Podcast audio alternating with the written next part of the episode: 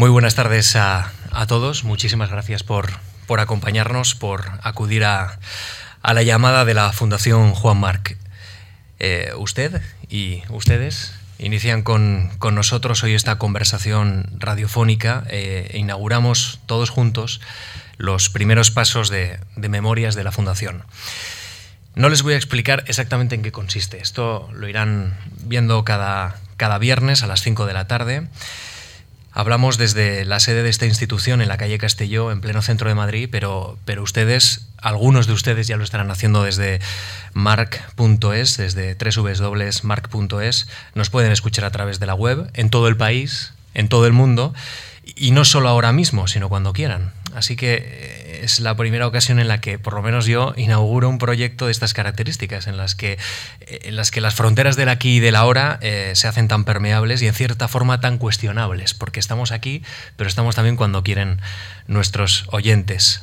En todo caso, allí donde estén, muchísimas gracias. Gracias por acompañarnos aquí en la sede de la Fundación Marc y muchísimas gracias también por, por acompañarnos al otro lado de, de la línea.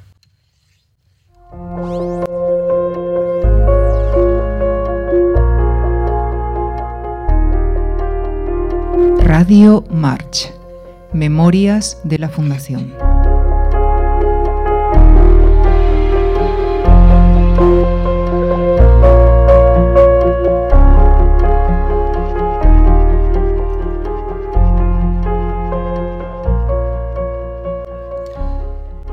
¿Cómo ha llegado a, la sede de la Fundación? ¿Andando? Metro, en taxi, no sé. No, Caminando. Siempre que puedo en Madrid trato de caminar. ¿Camina mucho? Sí, es el reflejo de haber vivido muchos años, bueno, de ser natural de Salamanca, de haber vivido 25 años, los últimos 25 años en Salamanca, donde no se necesita habitualmente el coche. Entonces me gusta mucho caminar. También tengo la suerte de vivir en una zona relativamente céntrica que me permite casi todo eh, lo que hago habitualmente, hacerlo caminando. Madrid es muy diferente a la Edesma. Es muy distinto a Ledesma, no tiene castillo, ni la fortaleza, ni el río Tormes y un puente romano, es verdad, ¿no? Pero, pero bueno, en fin, son otros mundos, hay que vivir en distintos momentos de la vida, en distintos sitios. Y yo disfruté mucho hasta los cinco años en, la Villa de Ledesma y luego pues en los veranos volví allí con mi abuela y mis tíos y en fin, a vivir un poco la, la vida del pueblo. Aparte tenía el río Tormes, entonces se podía uno bañar perfectamente allí en, Ledesma. ¿no? Anda usted por Madrid, anduvo por Ledesma, anda por Salamanca siempre que va y se escapa un fin de semana y ha andado mucho por Europa. Sí, sí, sí, efectivamente. Nada más eh, terminar la carrera en Salamanca, me vine aquí a Madrid. Tuve la suerte de empezar a trabajar con un, una gran persona, un excelente catedrático de universidad, don Manuel Díez de Velasco, que tuve siempre una excelente relación con esta fundación, y empecé a hacer la tesis sobre un tema que entonces no se conocía mucho, porque es verdad que desde hacía mucho tiempo que España deseaba ingresar en, las comunidades europeas, pero todo el mundo hablaba de los temas económicos, del tomate, de los textiles, eh, de, los, de las naranjas, pero nadie hablaba de cómo se decide en Europa. Cuando estemos en Europa, cómo tenemos que defender nuestros intereses.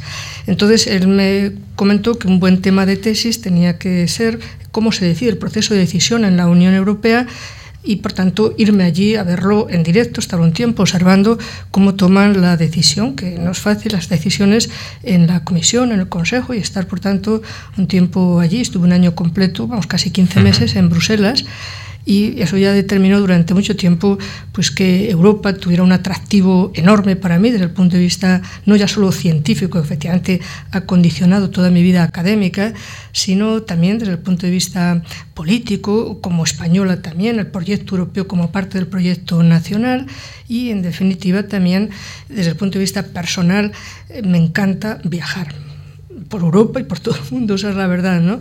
Y entonces, eh, bueno, pues el estar fuera también, el vivir otros mundos, porque, bueno, pues no se agota la humanidad ni las bellezas de este mundo en España y ver lo que ocurre en otras zonas del mundo, tener ese interés por todo lo humano en cualquier parte del planeta. En definitiva, ser internacionalista, que es mi trabajo. ¿Se, atrevería a, a confesar la capital en la que usted ha sentido de forma más clara el latido de Europa? Mm es difícil, es difícil, ¿no? Pero, por ejemplo, yo lo siento mucho en Praga, por ejemplo, eso es muy claro.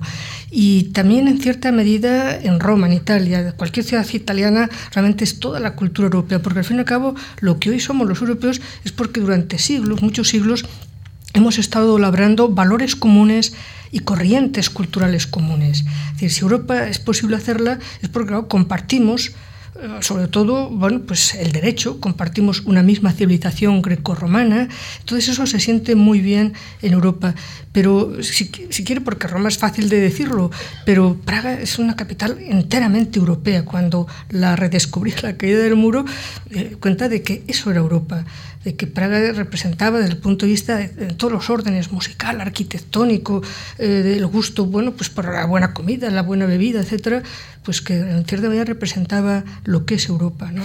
¿Y, en España, Santiago de Compostela quizá? Sí, bueno, no había, había pensado fuera de la frontera española, por supuesto. Eh, a la hora de preparar la conversación con usted, pensaba, ¿no? En, en, eh, no sé si, si ahora mismo, en pleno siglo XXI, mm. con una gran cantidad de medios de, mm. de, bueno, pues de comunicación que nos podemos colocar rápidamente en cualquier, eh, en cualquier capital europea, tenemos una idea de Europa eh, mejor que la que tuvieron, por ejemplo, los millones de peregrinos que durante la Edad Media, el Renacimiento y después llegaron a Santiago de Compostela paseando por Europa o la cantidad de millones de soldados que, que, fueron a luchar, no, ya no España, eh, quiero decir, de todos los países europeos en toda Europa, porque nuestra historia desgraciadamente ha sido muy dura. Sí, sí, es una, la historia de Europa es una historia también de guerras, es decir, no solamente es haber compartido el derecho, haber compartido la cultura, el renacimiento, efectivamente, haber compartido sin duda la religión, el cristianismo, y en eso representa Santiago clarísimamente el foco de unión de todos los europeos durante muchos siglos y todavía sin agotarse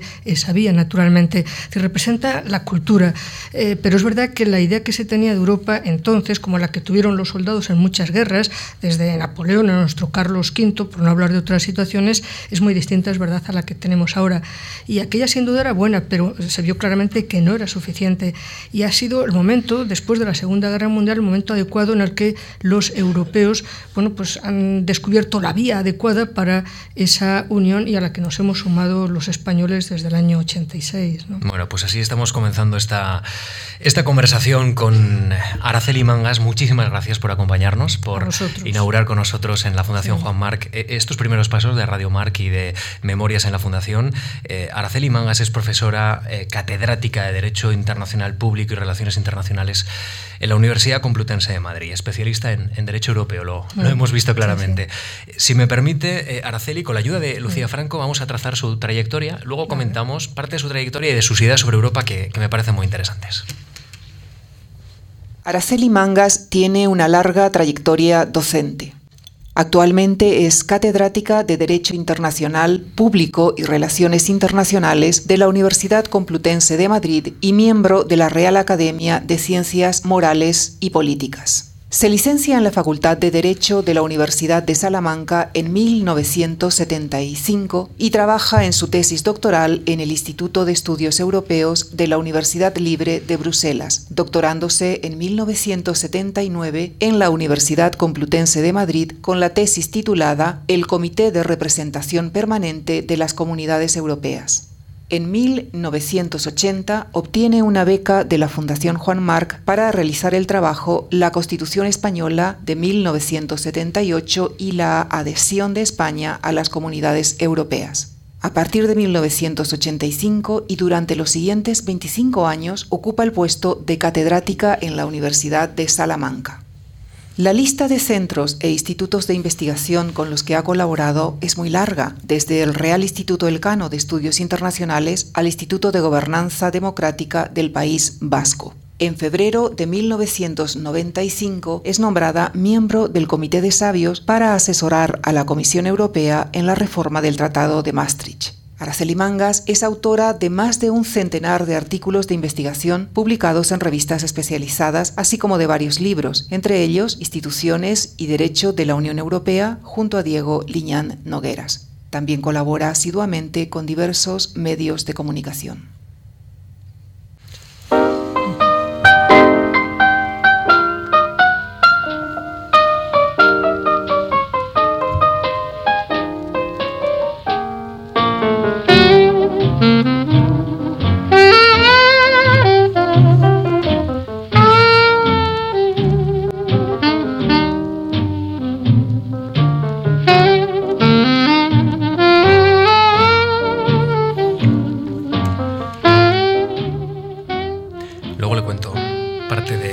Música que, estamos escuchando y que vamos a poder seguir escuchando en, la Fundación Juan Marc.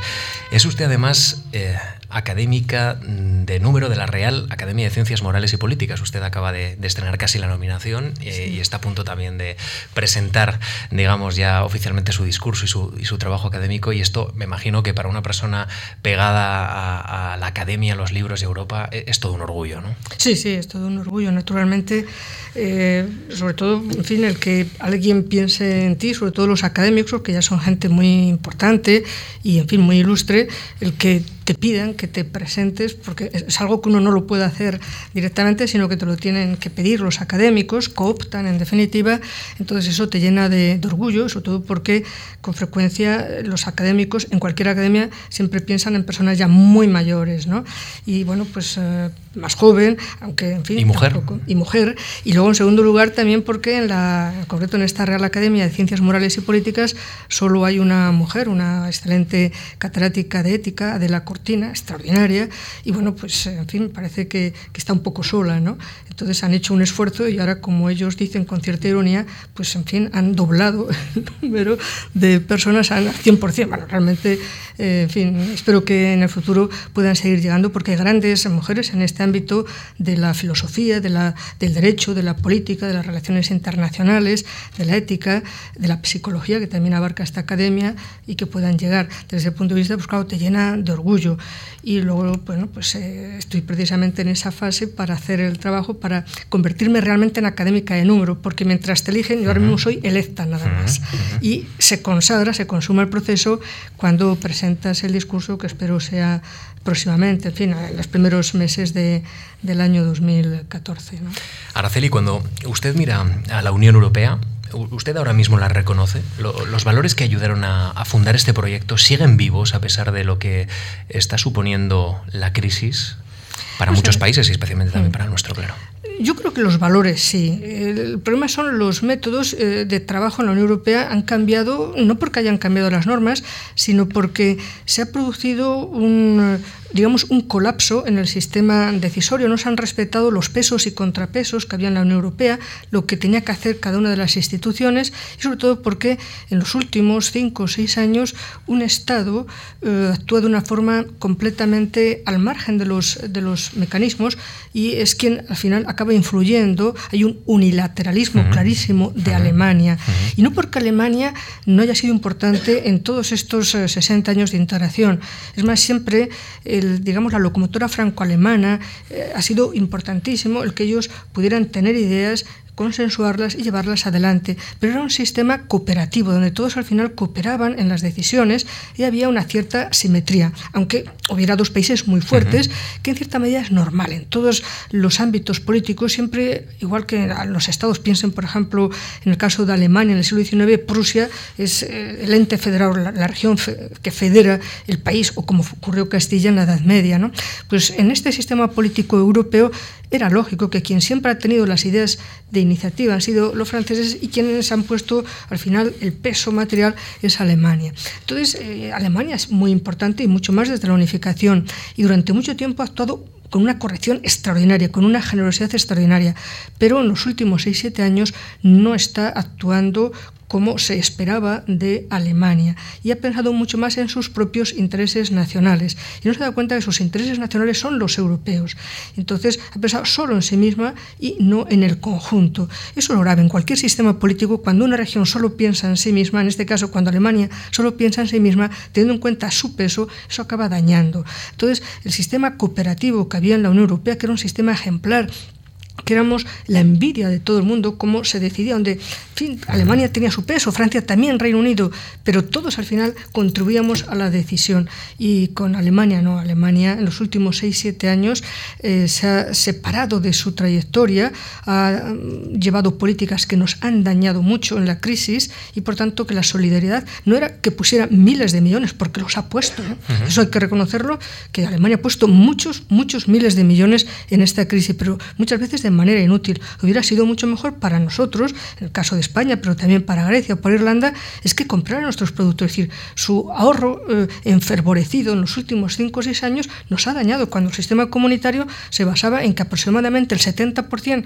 de nuestro comercio era entre nosotros. Si el que más compraba deja de comprar, nos ha hundido. Entonces es verdad que España ha tenido que salir mucho a la exportación porque nuestros mercados tradicionales dentro de la Unión Europea, los que nos daban una enorme estabilidad, se han apagado porque los alemanes solo ahorran, que ese es el cometido. Usted subraya el ejercicio, la estrategia errónea, sobre todo para los intereses de, los países del sur eh, de, Alemania, pero, pero a su vez está despertando en los países del sur una germanofobia. E, e, incluso algún comentario que, que, no hemos, eh, desde luego, eh, que hemos escuchado todos, aquello de Alemania está intentando ganar ahora lo que no ganó en la guerra, que esto lo estamos escuchando. también en, políticos que han ocupado puestos muy importantes en nuestro país y, y que, y, que no lo pueden decir delante de un micrófono, pero sí, pero sí a solas.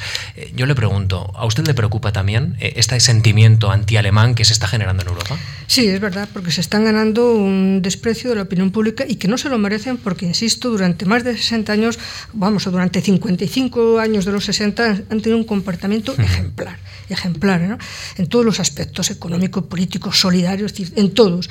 Han sido muy comedidos en lo militar, fantásticos, pero en cinco o seis años están arruinando todo el esfuerzo de generaciones de alemanes. Y, ese comentario además sobre la guerra eh, da, la sensación de un frentismo que, no es, que, no es bueno y que desde luego ¿eh? también tenemos que, subrayarlo para erradicarlo. sí, yo creo que efectivamente eso hay que abandonarlo. Yo creo que ese es un pensamiento excesivo. Yo creo que Alemania hay que llevarla poco a poco a que se incorpore más al proyecto europeo y por tanto que tenga una, eh, digamos, una, una economía y unos proyectos como los que ha tenido hasta ahora, es decir, que consumía fundamentalmente, es decir, esa manía de ahorrar es tremenda, porque al final, ¿qué es lo que ha ocurrido? Que tampoco le podemos comprar. Como no tenemos ingresos, Alemania al final ha sido la que está pagando también y la que está buscando en la India, en China, en África, mercados, porque a su vez tiene un problema con nosotros, con lo cual nos estamos haciendo un daño estúpido, mutuos, entre todos los miembros de la Unión Europea.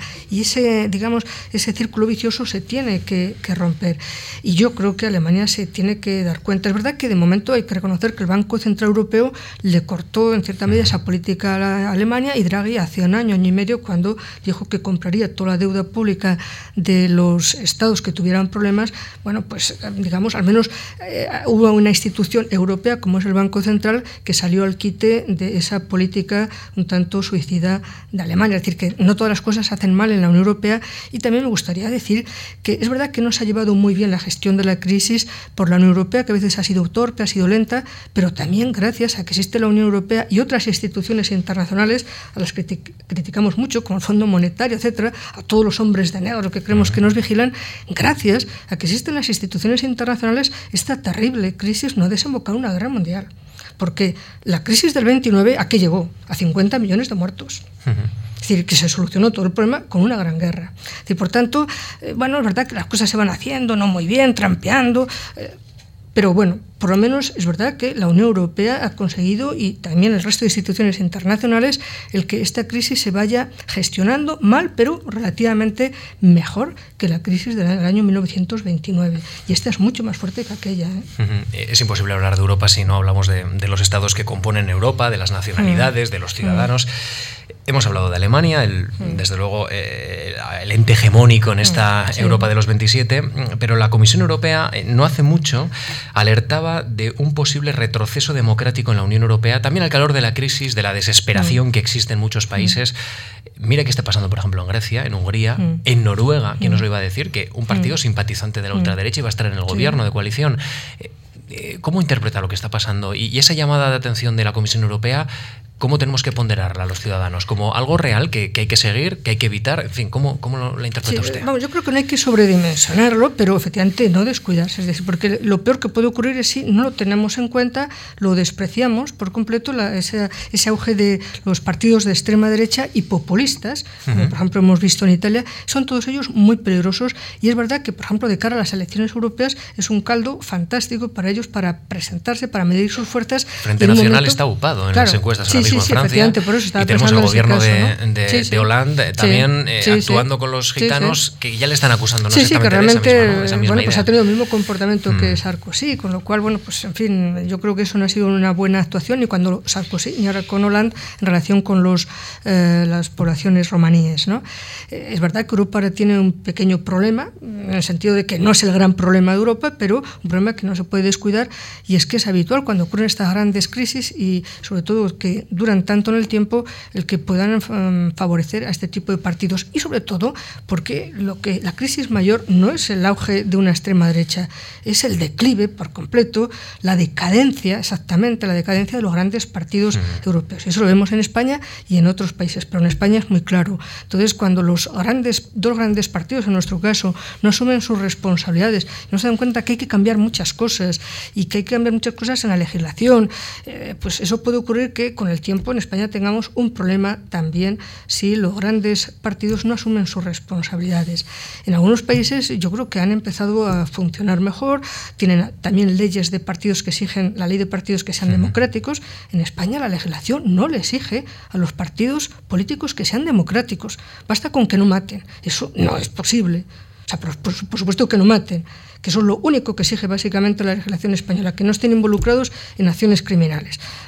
Pero hay que exigir mucho más, hay que exigir mejorar mucho la calidad de nuestras democracias en Europa, porque si no, partidos populistas como el de Grillo o los partidos de extrema derecha pueden acabar ocupando un espacio y la gente está muy harta por todo lo que ha pasado durante la crisis y lo largo que es la crisis.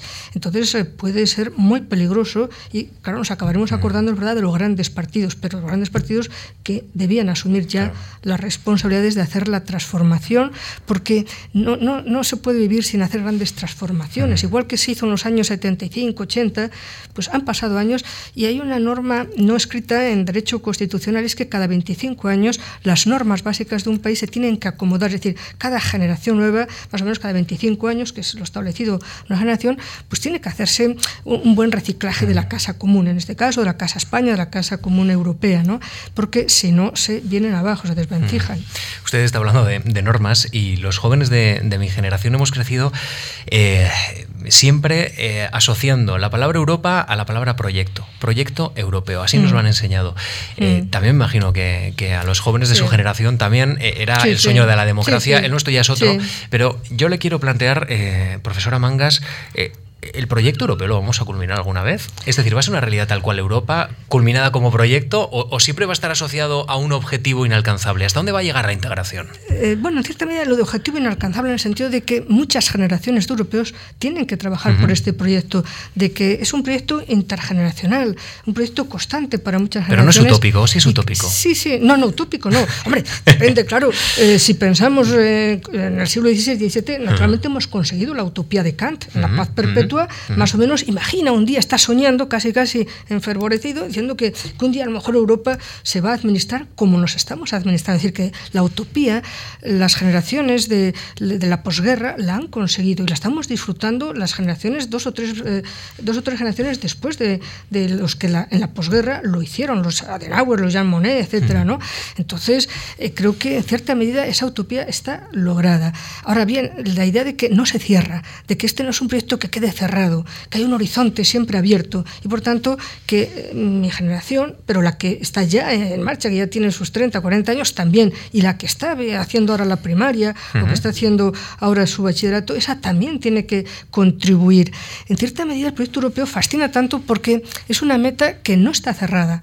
Eh, voy a utilizar incluso un símil arquitectónico fascinante, es el templo de la Sagrada Familia de Gaudí. ¿Por qué fascina tanto?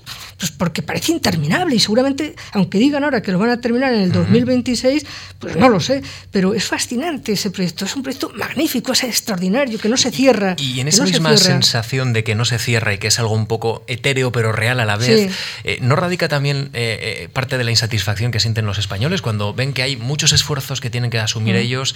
En pro de Europa y, la realidad es que que ha crecido el antieuropeísmo, digamos, aquí en España. Eso de que los españoles hacemos esfuerzo en los últimos cinco años. Los ¿eh? últimos cinco años. Porque los esfuerzos los han hecho otros por nosotros. Igual que antes he dicho, Alemania nos ha ayudado extraordinariamente, Francia, Dinamarca, todos los contribuyentes pero, netos. Pero sabes, si usted sale a la calle y pregunta por ¿eh? Europa, ahora, eh, digamos, la idea ah, cotiza más a la baja, evidentemente, porque estamos viendo una situación más penosa. Sí, es verdad. Nosotros, todo el mundo piensa en el día a día y sobre todo lo que nos está pasando en los últimos cuatro o cinco años. Es decir, que tampoco es que se hace un mes, ¿no? Efectivamente, pues desde el 2007 estamos en esta, bueno, desde 2008, porque algunos no se enteraron de lo que estaba pasando, ¿no?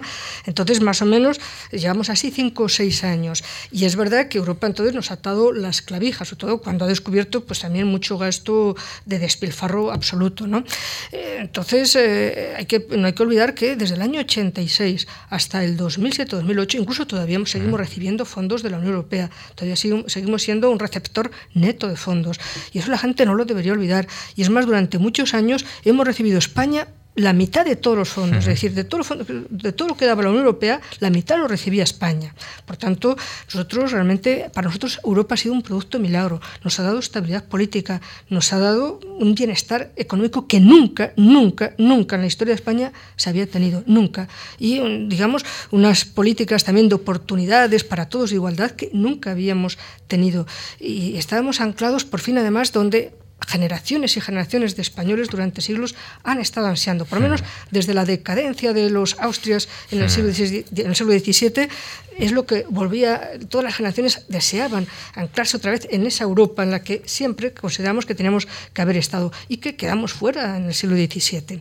Realmente Europa nos ha supuesto mucho, mucho, mucho. Entonces, bueno, pues que los últimos 6-7 años nos estén apretando las clavijas y exigiendo disciplina, exigiendo disciplina a todos. El problema es que Europa no exige solamente al pueblo, exige también a otras rentas, a las rentas más altas. Pero aquí todos los políticos, tanto el anterior gobierno socialista como el actual, bueno, pues solamente ha, asfixiado a las clases medias. Y eso es lo que hace que efectivamente mucha gente se revuelva, pero no lo ha exigido Europa.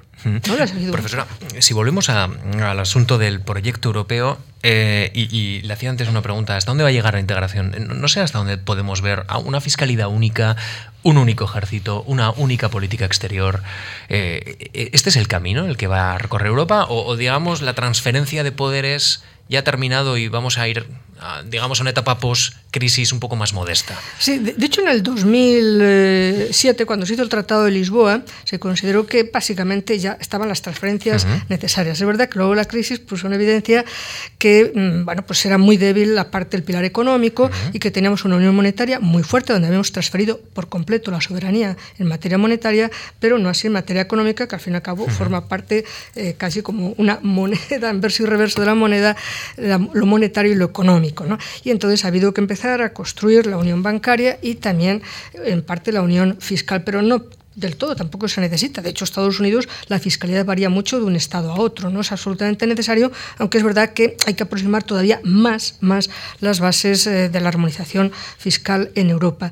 Y, sobre todo también reglas de disciplina financiera, que eso nos ha venido muy bien en España. Eso de la disciplina no se tenía muy claro en nuestro país, lo de la consolidación fiscal. ¿no? Desde el punto de vista, pues es uno de los aspectos positivos. Ahora, yo no creo que en general haya que hacer ya grandes transferencias. Cuando se observen grietas y problemas, bueno, pues habrá que atenderlas, ¿no?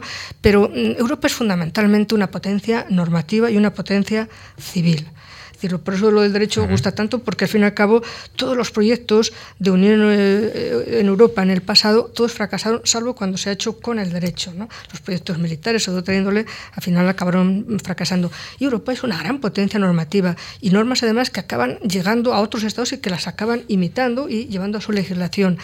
En ese aspecto yo creo que Europa ha conseguido ya todos a tener un derecho unificado en lo, en lo básico, que eso no significa que absolutamente todos tengamos que tener todas las normas civiles, mercantiles, penales iguales. Es decir, es compatible seguir teniendo, puesto que no sacrificamos la soberanía por completo. Es decir, la Unión Europea no tiene por objetivo ser como los Estados Unidos de América, es decir, que al final todos los estados van desapareciendo y eh, solo los Estados Unidos, o el caso de Alemania, con el siglo XIX, con los príncipes, los distintos reyes de los Länder, que eran reyes realmente, ¿no? o príncipes soberanos, y que poco a poco van eh, van uniéndose, primero en una unión aduanera, luego un parlamento alemán y luego ya el Estado alemán a finales del 19. Eso no, yo creo que incluso ni los padres fundadores lo preveían así.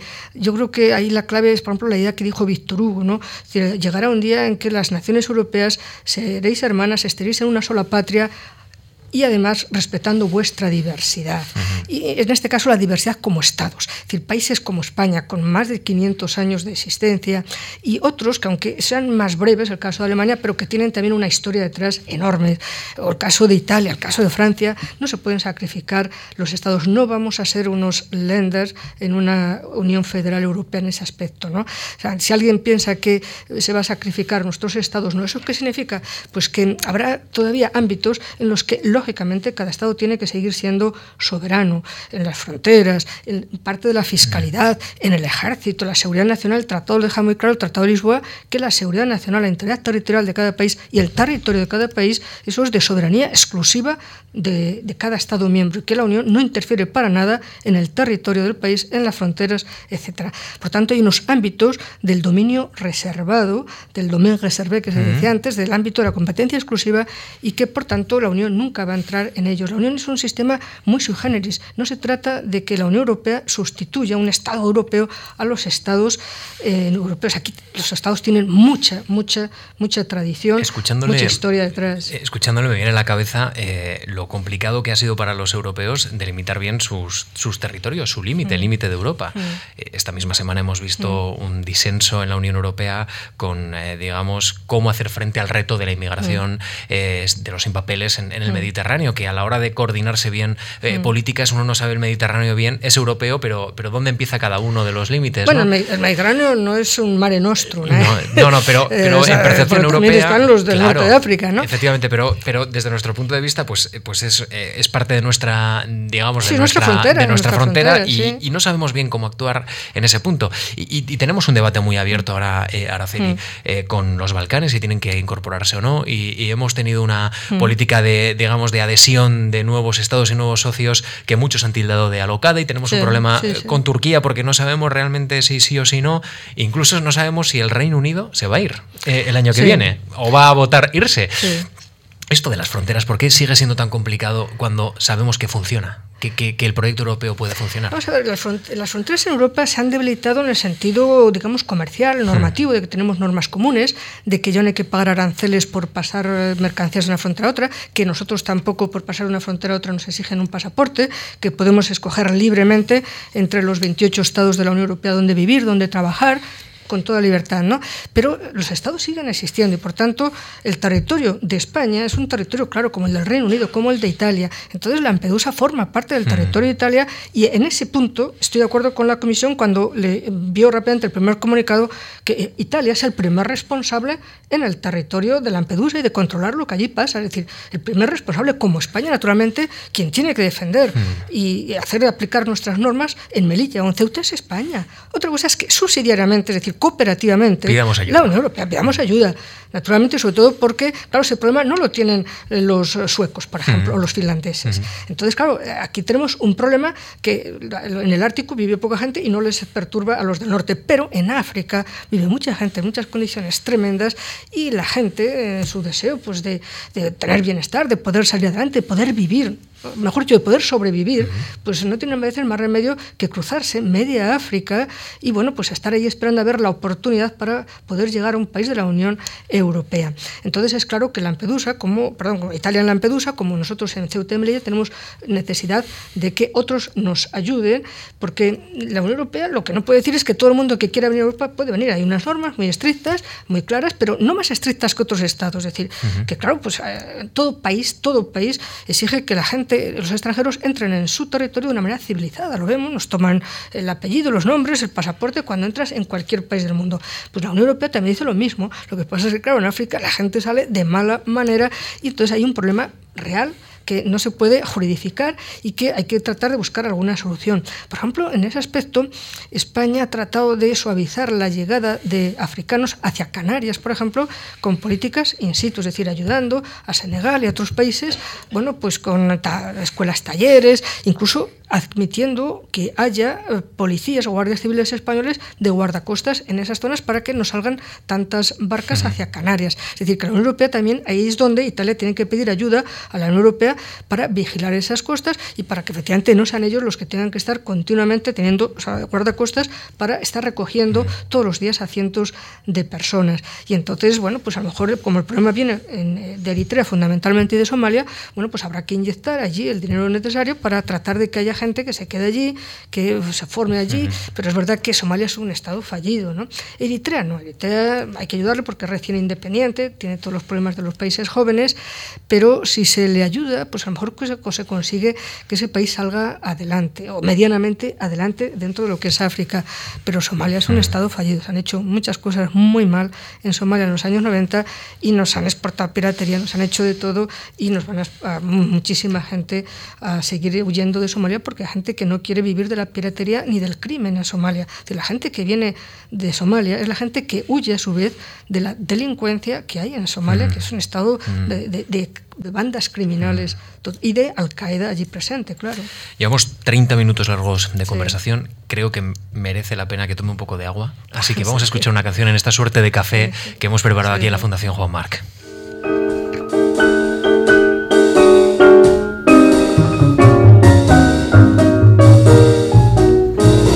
Ever since Susan Johnson lost her jockey Lee, there has been much excitement and more to be.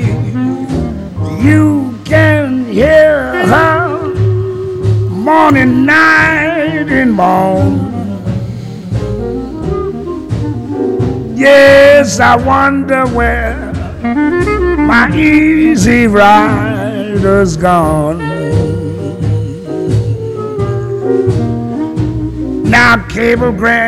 Cuando, cuando usted se licencia e investiga su tesis doctoral a finales de los 70, eh, España no había accedido a la Comunidad Económica Europea, como así se denominaba ¿no? antes de, Maastricht, del Tratado de Maastricht. Su estudio tenía todo el interés del mundo, lo ha mencionado. Al, principio planteó a esta fundación una beca para completar una de sus primeras obras, la Constitución de 1978 y la adhesión de España a las comunidades europeas que luego tomó forma en un libro editado por Tecnos en el año 1985, que se tituló, o usted lo tituló, Derecho Comunitario Europeo y Derecho Español. Eh, ahí usted plantea eh, uno de los grandes retos, hacer compatible nuestra legislación con la comunitaria. Eh, de esto hemos hablado un poco de cómo España se ha engarzado en el proyecto europeo, pero me ha llamado la atención una reflexión que ha hecho usted sobre los políticos. en el ámbito de las costumbres públicas, y, de la vida pública y de la política en, España. Por ejemplo, el comportamiento ante la corrupción, la transparencia, eh, la depuración de responsabilidades políticas. Eh, aquí hay una, una, suerte de frase hecha de esto no es Europa o aquí mm. no es como en Europa. Mm. Eh, hay que caminar en ese camino, es decir, tenemos que importar parte de ese civismo ético, mm. la ejemplaridad pública, gusta decir en esta, en esta fundación, también para la política española. ¿Este es un objetivo que podríamos importar de Europa y, y la verdad que tendría muy buenos efectos? Sí, sí, claro que nos vendría muy bien, ¿no? Porque yo creo que en la mayoría de los estados europeos hay un nivel democrático muy superior al nuestro, de calidad me refiero. Es decir, naturalmente eh, cumplimos los requisitos imprescindibles de democracia, pero nuestra democracia se nos ha ido envejeciendo y bueno, pues también la calidad eh, del edificio político español no se ha seguido construyendo, nada más que en los primeros años con la Constitución y luego después ha habido toda una serie de prácticas poco regulares. ¿no? Y, por ejemplo, en la Unión Europea y en la mayoría de los Estados miembros, sobre todo viene de, los escandinavos, la idea de la transparencia, la idea de que todo lo que tienen las eh, autoridades públicas y hasta el último de los funcionarios en su mesa, en su cajón, eso es público y, por tanto, todos los informes que piden, eh, pues todos tenemos derecho a conocerlo, las empresas, porque todo lo que se paga con dinero público es de todos y salvo que se pueda demostrar que eso puede afectar a la seguridad nacional, de hecho así la establecen las normas comunitarias, todo documento es público para todos. Aquí todo es secreto. Hasta que no sale en el boletín no te enteras casi de una ley o de un decreto. ¿no? Mientras que en la propia Unión Europea, en cuanto se hace el proyecto, la obligación inmediata es de publicarlo en el mismo diario oficial de la Unión Europea.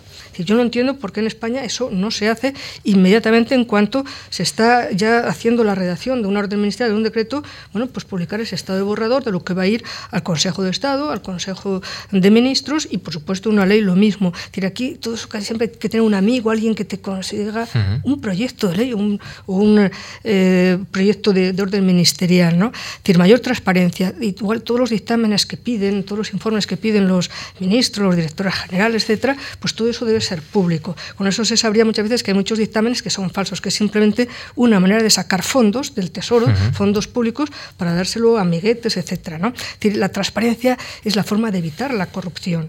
Entonces, nuestro sistema es muy poco transparente. Entonces, también eh, incluso establecer claramente si los partidos políticos pueden o no recibir eh, cantidades. Y también los lobbies, los grupos que mm, se entrevistan con los diputados y con los partidos políticos en Europa. El propio Parlamento y la Comisión exige que cualquiera que vaya a pedirles algo esté escrito públicamente y sepa quiénes son los lobbies, quiénes son las personas que tienen interés en ver en funcionarios y que además quedan registrados. Incluso hay todos los días una especie de directorio y dice exactamente qué lobbies, qué empresas, qué grupos de asociaciones, de empresarios, etcétera, van a visitar ese día a funcionarios. En España eso, bueno, sería revolucionario. revolucionario, ¿no? Cuando incluso los libros de registros se queman a los pocos días, ¿no? Desaparecen, ¿no? Es decir, la, transparencia es un hacer de todos los días, es una actitud, es un talante. Es una cultura, ¿no? Es una cultura. Y eso a los partidos políticos no les ha interesado. Igual que eh, luchaban por la democracia, elecciones, pero luego el resto de todo, todo, todo lo que, la liturgia que necesita la democracia para que realmente salga adelante y no se quede solo en un voto cada cuatro años para legitimarles en el poder, eso no lo han hecho. Es decir, toda la estructura social de apertura, de participación de la sociedad, eso les ha preocupado muy poco. Se ha quedado como un coto para ellos. Y eso en Europa se participa mucho más y se es mucho muy transparente en esa materia. ¿no? Sabe que repasando parte de la solicitud que, que, usted hizo a esta fundación en el año 1980, vamos a, ¿Ah, vamos a ir eh, unos cuantos años, ¿eh? 1980. Le voy a pedir un poco de memoria. Eh, me ha llamado la atención el, el dominio de los idiomas que, que, usted acreditó al solicitar la beca. Año 1980. ¿eh? Traduce, dice, francés, inglés, alemán e italiano. Escribe francés e inglés. Habla francés, inglés y alemán y entiende los cuatro mencionados. Eh, es sin duda una eh, manera muy íntima de sentir y comprender Europa, que me imagino que usted la habrá marcado especialmente, ¿no? Porque esto no se aprende en tres días. Entiendo que mm. cuando uno ya se plantea hacer una tesis sobre o dedicar mm. su vida prácticamente mm. académica a, Europa, eh, es porque también tiene interiorizado en parte Europa, ¿no? No solo con los paseos que habíamos hablado y, su estancia en Bruselas. Sí. sí, es verdad. Yo creo que desde mi época de, estudiante, quizá por la situación entonces en España, en los años 70, eh, pues quería salir fuera de, de España, conocer otros mundos y lo hice desde primero de Derecho, había que tener servicio social para que te dieran el pasaporte, entonces eso lo dejé hecho, el servicio social, y en cuanto terminé primero de carrera de Derecho, pues eh, me salí fuera, efectivamente estuve en Ginebra, en bueno, pues en España en aquella época lo que se estudiaba en el bachillerato era el francés y entonces me interesaba, bueno, pues, eh, en fin, perfeccionarlo, por lo menos mejorarlo, y a partir de ahí todos los veranos salía a Europa, fue cuando empezó a fascinar el proyecto europeo, eso que empecé por Suiza, ¿no? Pero bueno, también era muy interesante, y luego el seguir con los otros idiomas, pero poco a poco, ciertamente, porque, eh, bueno, pues eh, no era fácil en aquella época salir, pero bueno, todos los veranos, los tres, cuatro meses, más o menos, tres meses de vacaciones, enseguida me, me podía marchar, escapar, y luego durante el curso, pues también el, ir a clases, a las academias, en fin, y, y tratar de conocer gente, y porque los idiomas era básico, sobre todo porque eh, yo desde segundo de carrera quería dedicarme a internacional público, me gustaba mucho todo el sistema organizativo internacional y europeo, no solamente el europeo, y pensaba, claro, que toda la bibliografía, y sobre todo si querías leer tratados, etcétera, sobre todo muchos eh, acuerdos internacionales, pues no estaban en español, y menos en aquella época, ¿no? Entonces los idiomas fueron un instrumento. Claro. Eh, usted recibe con esos instrumentos y su carrera y su doctorado una beca en el año 80 realiza su investigación aquí en la Fundación Juan Marco, o, la Fundación le ayuda a completar esa investigación. En 1985 publica ese libro eh, del que hemos hablado y, en el prólogo usted dice, mi gratitud a la Fundación y mi reconocimiento por su contribución a la investigación científica y la cultura en España. Eh, no quiero que hablemos exactamente de la Fundación Marc, pero sí de entidades importantes de la sociedad civil que, pasan muy inadvertidas, ¿no? Mm. Eh, muchas veces a la hora de mm. completar la historia de los últimos 50 años de la ciencia, de la mm. academia, de la cultura en nuestro país. ¿no? Sí, sí, y sobre todo porque en el caso de la Fundación Marc eh, siempre ha estado más proclive hacia el ámbito de las humanidades, porque el ámbito científico es relativamente más fácil encontrar medios, ¿no? pero en el ámbito de las humanidades, eh, entendido en sentido amplio, pues no es tan fácil encontrar mecanismos de becas y, o de financiación de proyectos de investigación. Entonces, desde ese punto de vista, la Fundación March cumplió y sigue cumpliendo un papel extraordinario. ¿no? Desde luego, en el mundo del derecho, de la sociología y de la filosofía ha sido vital, que de otra manera eh, no hay apenas fundaciones que cubran ese campo que entonces hacía y sigue haciendo la, la Fundación, ¿no? que ha variado algo su política. ¿no? Y, y, volviendo a esos años mm. iniciales de su formación, mm. eh, menciono especialmente eh, la presencia en su vida intelectual de, de tres maestros, entiendo mm. que son maestros, ahora me corrige si no lo son, Manuel Díaz de Velasco, mm. eh, Jean-Victor Louis y mm. Gil Carlos mm. Rodríguez Iglesias. ¿Qué recuerda exactamente de ellos? ¿Cuál, cuál fue su aportación a, a esa Araceli Mangas que, empezaba poco a poco a despuntar? Eh, pues en el caso del profesor Díaz de Velasco, una enorme humanidad y un, gran deseo de siempre de, de, ayudar a la gente joven, a la gente que empieza, de escucharte de ver cuáles son tus inclinaciones y a partir de ahí pues estimularlas, fomentarlas y encauzarlas, ¿no? Eh, y sobre todo siempre estar a disposición de, sus discípulos. Es decir, hoy en día la gente no, se, no es generosa, muchos jóvenes que están empezando enseguida no quieren ni dirigir tesis ni hacer nada, salvo que les den puntos para acreditaciones. Pero el entregarse a las nuevas generaciones, es decir, hacer el relevo generacional, igual que Díaz de Velasco recibió de don Adolfo Miaja de la Muela, pues un enorme, eh, eh, tanto bagaje intelectual como humano, el seguirlo transmitiendo a las generaciones, que al fin y al cabo eso también es la formación de los padres con los hijos, lo que hemos recibido de los abuelos, el dárselo a los hijos. Eso es normal, el relevo generacional también en la universidad. En eso Diego Velasco fue un maestro ejemplar, ¿no? y siempre entregado a cualquier hora con sus discípulos, y de hecho tiene la Escuela de Derecho Internacional más amplia de, de España. ¿no? Es, en fin, no es exactamente igual, pero es muy parecido a lo que hizo, por ejemplo, don Eduardo García de Enterría, que tanto recordamos estos días por su reciente fallecimiento. ¿no?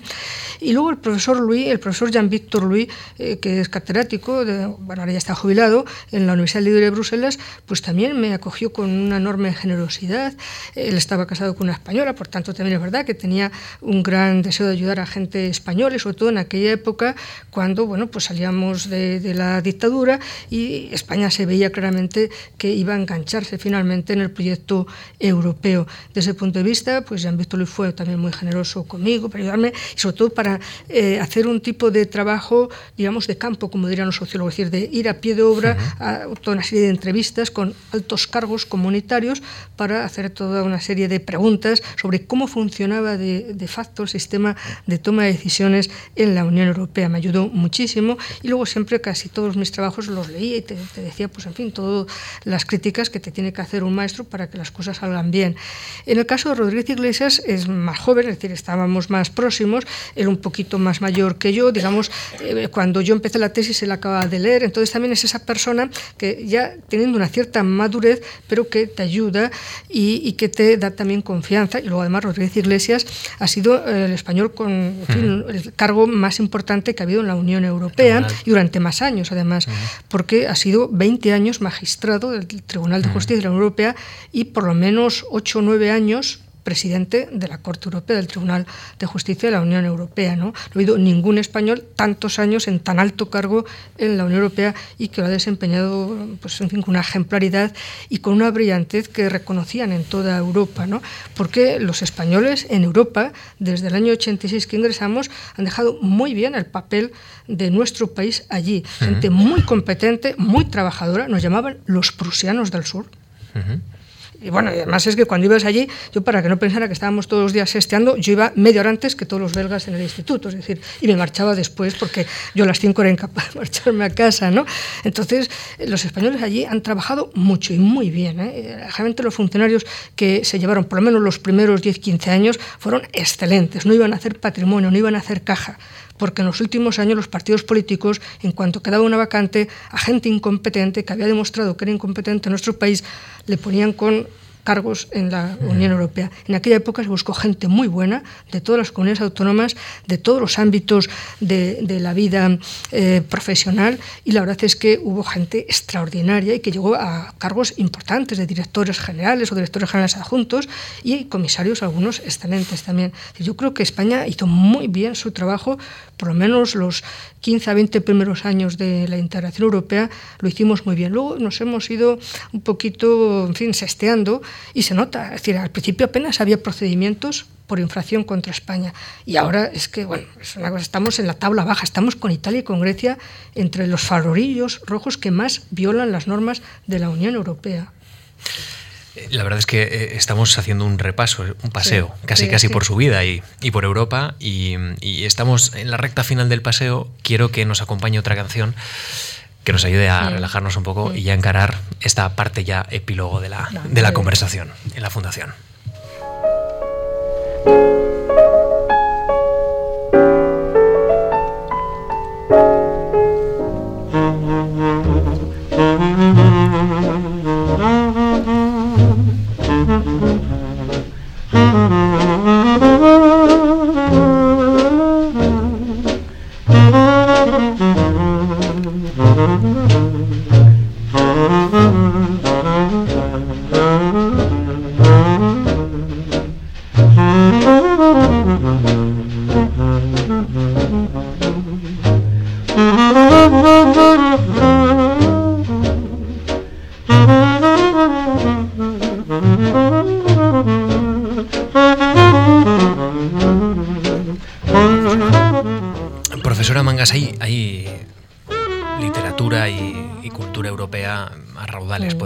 Estar cuatro o cinco horas hablando perfectamente de, la cultura europea, de, desde la mitología, pasando por la Edad Media, Carlomagno, eh, los diferentes caminos que han abierto mm. eh, los filósofos y escritores mm. que, han sido evidentemente muy importantes para la, para la historia del mundo. Eh, en el caso español, desde el punto de vista intelectual, hay algunos como Ortega y Madariaga que han mm. aportado mucho, desde luego, al pensamiento europeo y, y Cervantes, eh, por ser un poco ecléctico en esta conversación, eh, ¿qué europeos importantes ha dado nuestro país?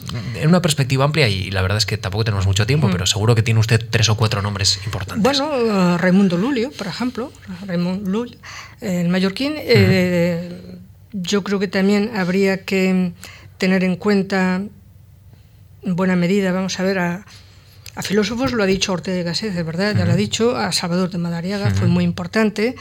Pero es verdad que durante un cierto tiempo no ha habido españoles que propugnaran ideas europeas durante ciertos siglos. Es decir, ha habido un cierto vacío de intelectuales españoles que, sin embargo, hay que reconocer que en otros estados sí que los hubo. ¿no?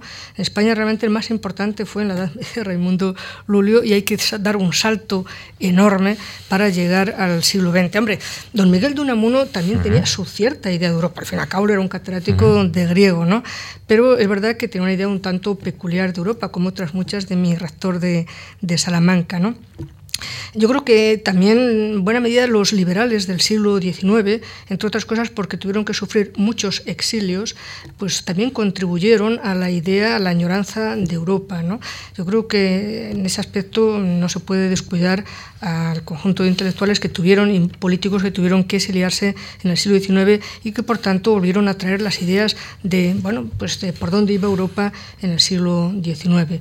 Y luego es verdad que tampoco los poetas españoles, porque Francia sí que tiene poetas que han contribuido mucho a la idea europea, como Lamartine o como Víctor Hugo, pero es verdad que en el caso de España, una cosa es que nuestros poetas han tenido una gran proyección universal, por ejemplo Machado o García Lorca, ¿no? pero es verdad que no tienen contribuciones específicas de europeísmo.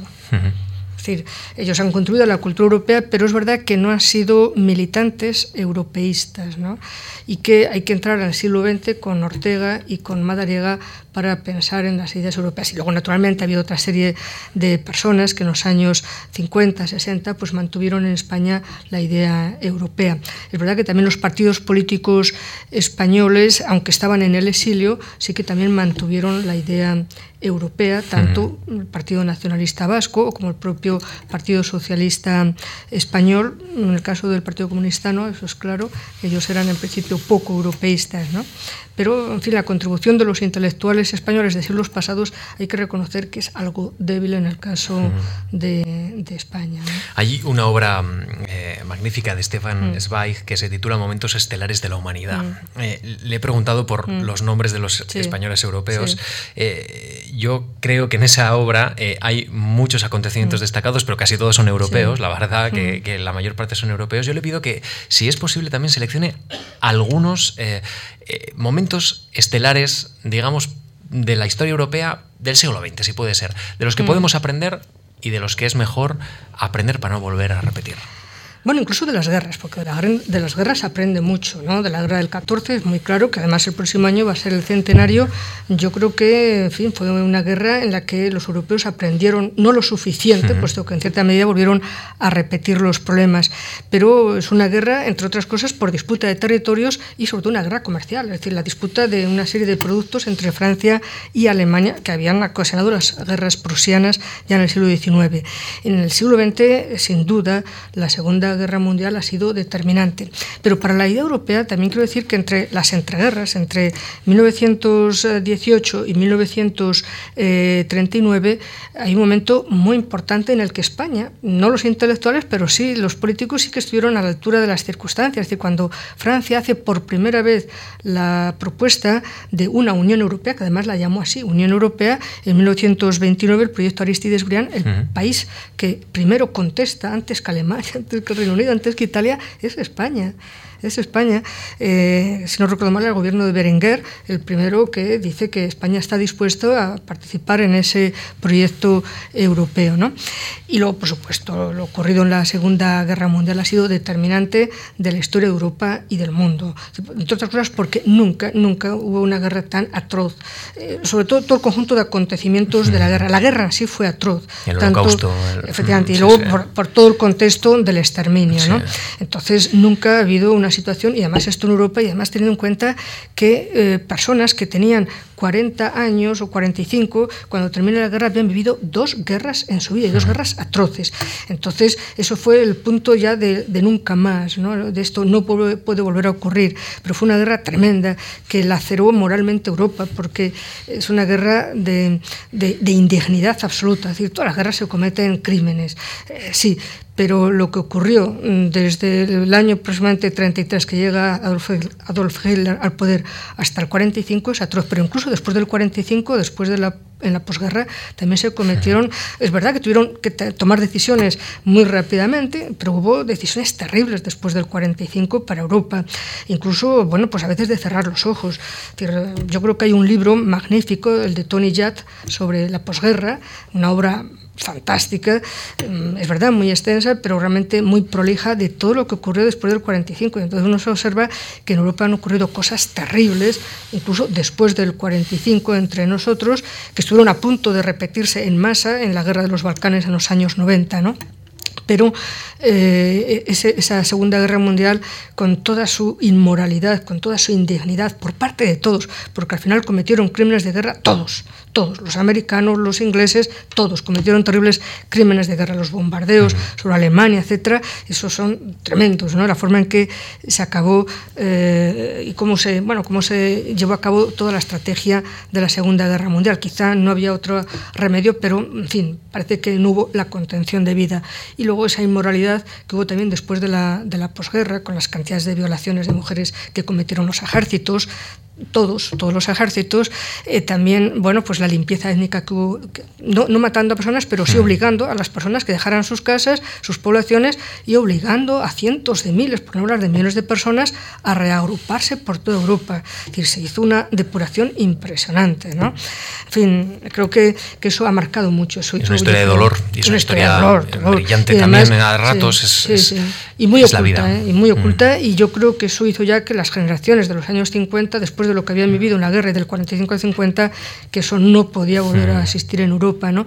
Y por ejemplo, cuando uno lee la historia de Tony Judd de Europa, desde el 45 hasta el 2005, que es cuando cierra esa, esa magna obra, posiblemente lo mejor que se ha escrito sobre el siglo XX, uno se da cuenta de que nuestro país, por las circunstancias que todos conocemos, efectivamente estuvo fuera de Europa. Apenas hay páginas dedicadas a, a lo que aportó España en ese periodo, porque estuvimos muy encerrados, en fin, todas las circunstancias que todos conocemos, ¿no? y que fueron momentos decisivos y que son los que determinan el actual. Y que yo creo que en parte hemos aprendido. ¿eh? Esa lección se aprendió. La del 14 no, pero ya la del 39 al 45 se aprendió, se aprendió hasta el punto de que la gente no se da cuenta de que hoy el acervo importante que presenta la Unión Europea es que, bueno, desde el 45 no ha vuelto a haber guerras entre los estados, entre los pueblos que forman parte de la Unión Europea. Eso es incontestable. Nunca ha habido 60 años de paz en la historia de Europa. 60 años continuados entre los estados que están dentro de la Unión Europea y que además en principio hace impensable. Será una buena señal, ¿verdad? Que mantengamos ese récord para siempre. ojalá, ojalá, por Dios. y vayamos sumando años. que no vuelva a conocer las guerras ninguna generación. No, no tenemos mucho más tiempo, pero mm. en, en, esta recta final, en esta última mm. cuestión, eh, eh, quiero que, que, miremos eso del proyecto europeo que le planteaba antes y mirar un poco al futuro.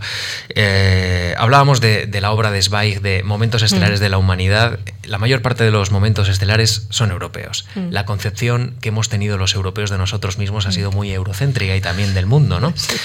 Como si el resto no existiera. Y, ahora que las dinámicas de poder están cambiando tanto en el mundo y, también las dinámicas económicas, eh, hay, hay una reflexión del exministro Josep Piqué, que, que, está en su último libro, mm. diciendo que el meridiano de Greenwich no es ahora mismo el eje del mundo, que es el estrecho de Malaca. Yo le quiero preguntar si, si, ahora que estamos mirando al este y ahora que la Unión Europea está viviendo un tiempo muy complicado de menos influencia mm. política eh, en el mundo, si esto nos debe preocupar o esto es una oportunidad. Eh, nos debe preocupar, ¿eh? más que una oportunidad, yo creo que nos debe sobre todo preocupar, porque en realidad Europa ha perdido mucho, eh, mucho énfasis, mucha influencia ya a lo largo del siglo XX. En realidad, precisamente la Segunda Guerra Mundial marca la etapa del lento declive, de la lenta agonía de Europa, pero es verdad que una agonía muy dulce, la que estamos teniendo, y muy lenta. Pero ya empezó el eurocentrismo que marcó la vida de los pueblos, pues prácticamente bueno, desde lo más antiguo de la, de, de la civilización grecorromana lo hemos mantenido hasta el siglo XX. El dominio europeo ha sido un dominio muy importante, aunque bueno, hace cuatro o cinco siglos China también era algo. Pero bueno, a China se le acaba dominando, incluso colonizando, que eso es un odio que tienen tremendo de los chinos por las humillaciones que sufrieron de los europeos en el siglo XVIII y XIX. Es decir, Europa fue todo en el mundo durante muchos siglos y teniendo en cuenta que ni tan siquiera somos un continente, somos una península de Asia. Y hemos impuesto al mundo de la geografía de que seamos o no geológicamente, geográficamente un continente, lo somos por derecho, ¿no? aunque solo sé porque la Biblia precisamente cuando embarranca el arca de Noé y manda a sus hijos a poblar el mundo, pues se menciona en la Biblia Europa. Y eso que Europa no era un continente, pero ya desde muy antiguo se visualizaba Europa como parangonable a África o Asia, que son los tres continentes que aparecen en la Biblia. Eso lo hemos mm, eh, realmente mimetizado muy bien los europeos y lo hemos explotado al máximo, pero eso se nos va acabando. Se nos va acabando después de la Segunda Guerra Mundial. Es muy claro que aparece una gran potencia, que es Estados Unidos, la otra también, pero bueno, la otra se fue debilitando, la, la Unión Soviética, y lo que está claro es que el siglo XXI es de Asia, es decir, eso es un tópico ya, eso es muy claro que el siglo XXI es de, es de China, es de India y de los grandes países asiáticos, pero sin duda se desplaza clarísimamente el meridiano del mundo allí. Lo que sí es cierto es que gracias a la Unión Europea, y mientras la podamos seguir manteniendo, podremos seguir teniendo una agonía de siglos, posiblemente, si hacemos las cosas medianamente bien. Lo que está claro es que no podemos competir eh, con China, pero sin embargo tenemos el conocimiento, tenemos la organización y tenemos un sistema igualitario que China no tiene Y luego tiene China un problema, que aunque, bueno, cada vez van a ir siendo más ricos porque han occidentalizado, han, han hecho un sistema capitalista, que es al fin y al cabo el que crea riqueza, pero mm, todavía con problemas mm, de enorme debilidad de no tener liberalismo político. Hay mucho liberalismo económico en China, mucho, todo liberalismo económico está allí, pero no hay libertad política. Pero, mm, y luego también una serie de, situaciones que tiene China que también le pueden debilitar con el tiempo, es decir, que posiblemente acaben siendo antes ricos, perdón, antes viejos que ricos, es decir, por el problema demográfico que tienen y la política de natalidad, eh, con el tiempo se les puede volver en contra. ¿no? Yo creo que Europa, se hace las cosas medianamente bien, podemos resistir todavía mucho tiempo, no como el centro del mundo, el eurocentrismo, eso acabó, pero siguiendo, podemos seguir teniendo mucha influencia porque somos un ejemplo de convivencia, un ejemplo de organización del Estado. Nosotros no tenemos grandes riquezas naturales, pero tenemos la riqueza de la inteligencia y de haber sabido organizar estados como nadie en el mundo. Sí, porque al final la diferencia entre los países de América o de África o de Asia, que tienen muchas riquezas naturales, pero no saben organizarse y tener estados. Por eso me preocupa que en España se nos vaya debilitando el Estado y el sistema político, ¿no? porque el Estado es vital para la riqueza de un país. ¿Qué, tiene, qué aporta Suiza al mundo? Aparte del reloj de Cuco y la banca un Estado fantástico, un sistema organizativo fantástico, y toda Europa, y toda Europa. En eso enseñamos a todo el mundo. Es decir, aquí no caben, eh, afortunadamente tenemos estados muy fuertes de siglos atrás, es verdad que lo hemos construido poco a poco, ¿no? Pero está claro que en el siglo XX tenemos estados fuertes. Eso es una riqueza extraordinaria. Luego tenemos el conocimiento, la inteligencia, y es verdad que eso no lo tienen otras sociedades que no tienen más remedio que copiar ¿no? o seguir, eh, al fin y al cabo, los sistemas organizativos nuestros. Entonces, en la medida en que podamos mantener estos haberes que tenemos, esta potencia normativa, esta, esta capacidad de organización que tenemos los europeos, Europa podrá resistir el siglo XXI, por lo menos. ¿no? Pero hay que cuidar Europa. Me gusta, terminamos hablando del proyecto europeo. ¿ves? Sí. Está ligado. Europa. Sí palabra proyecto, algo que, que, espero que veamos todos poco a poco encaminarse hacia, bueno, pues hacia lugares más, más cómodos, pero ojalá, ojalá que sigamos para adelante, claro que sí. Muchísimas gracias, Arceli Mangas, por habernos acompañado, por haber inaugurado mm. este Memorias de, de la Fundación. ¿eh? Soy yo la agradecida a la Fundación y a usted en concreto y, en fin, a todas las personas que están aquí, pero realmente a la Fundación le debo mucho. Les recuerdo que la semana que viene nos va a acompañar el historiador eh, Fernando García de Cortázar y que la música que nos ha acompañado es parte del ciclo dedicado por la Fundación Juan Marc por los 50 años de, de la publicación de la novela Rayuela de Cortázar. Con esta mezcla de, de letras y música tan importante en las novelas de, de Julio Cortázar les vamos a dejar. Hasta la semana que viene. Gracias.